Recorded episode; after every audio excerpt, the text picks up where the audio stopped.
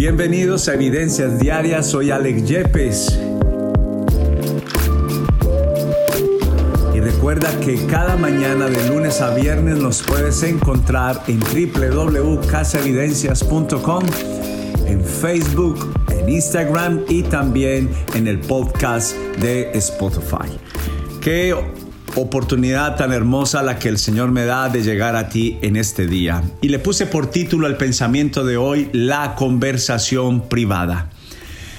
La palabra privado viene de lo que es íntimo, particular y personal de cada persona. Privado es un carácter que adquiere alguna acción o sitio para no ser público. Y quien creyera, cada uno de nosotros tenemos nuestra forma de orar, tenemos nuestra forma de acercarnos a Dios, pero hay una que Jesús diseñó, un modelo que Él no solamente aconsejó, sino cuando Él mismo estaba enseñando sobre el Padre nuestro, dijo las siguientes palabras en San Mateo capítulo 6, versículo 6. Pero tú, hablando y refiriéndose a nosotros, cuando ores, apártate a solas Cierra la puerta detrás de ti y ora a tu Padre en privado. Entonces tu Padre, quien todo lo ve, te recompensará. Mira lo importante que es la privacidad, la oración, la conversación privada. ¿Por qué creo yo que Jesús está aconsejando esto más allá del modelo que tú tengas?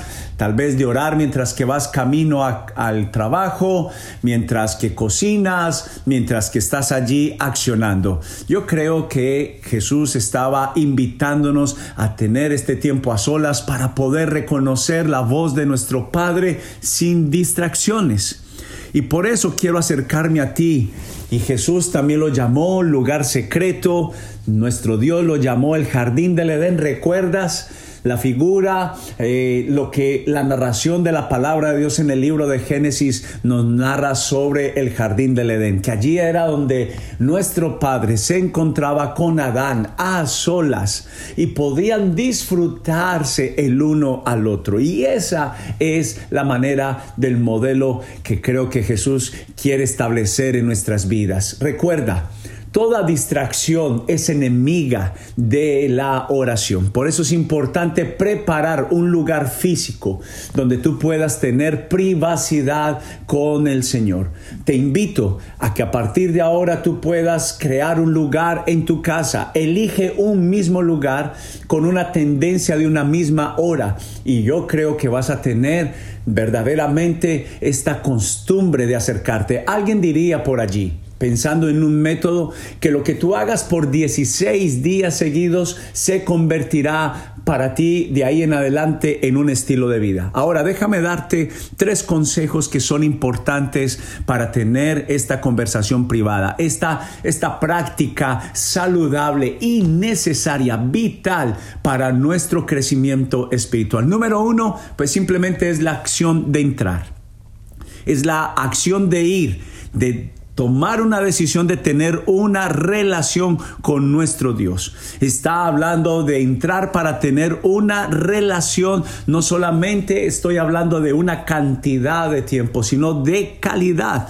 Y esto muestra el valor y el deseo de tener esta relación, esta conversación privada. Dios desde un principio va a tener como esa, e, ese mirar, ese, e, ese percibir si verdaderamente tú este momento para con Él. No es como cuando alguien viene a pedirte una, una, conversación y, y tú muchas veces no tienes como la actitud correcta de poder mostrar valor, de prestar atención. Número dos, conocer a profundidad a Dios. Dios no quiere que tengamos una relación superficial. Y yo respeto los modelos de ir conduciendo, de orar mientras que caminas, mientras que corre, está muy bien, pero creo que esto no te lleva a una profundidad con Dios. Podemos tener una conversación privada y placentera con quien conocemos, con a quien le prestamos